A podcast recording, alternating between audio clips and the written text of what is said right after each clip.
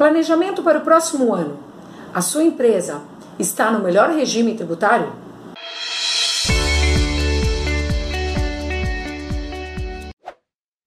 A chegada de um novo ano pode ser entendida como a melhor época para que a empresa avalie e realize o seu planejamento tributário, buscando a melhor forma de enquadramento tributário dentro dos regimes disponíveis, dentro do que a lei permite, para diminuir a incidência e o pagamento de impostos e outros tributos. O momento para a decisão do novo enquadramento ou permanência no mesmo enquadramento de regime tributário acontece até o dia 31 de janeiro.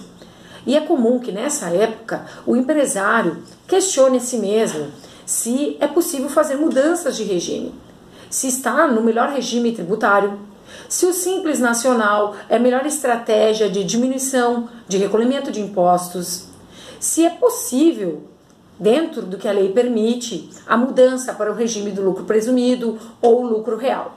Ao considerar que o sistema tributário é complexo, cheio de regras e detalhes, um planejamento tributário, assim analisando o melhor regime de tributação, fará diferença na hora de você, da sua empresa, pagar, recolher os tributos e assim garantindo a continuidade operacional da sua empresa nesse sentido, diminuindo o passivo tributário. De forma que é necessário que a empresa conte com uma gestão tributária formada por profissionais capacitados.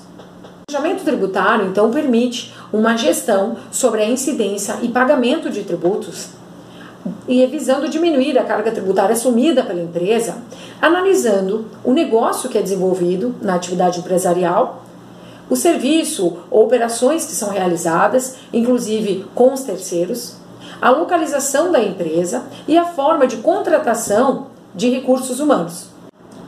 Importante mencionar que o planejamento tributário está disponível para as grandes, médias e pequenas empresas, visando estimular o crescimento e o desenvolvimento dos pequenos negócios, especialmente daqueles que ainda estão em fase inicial.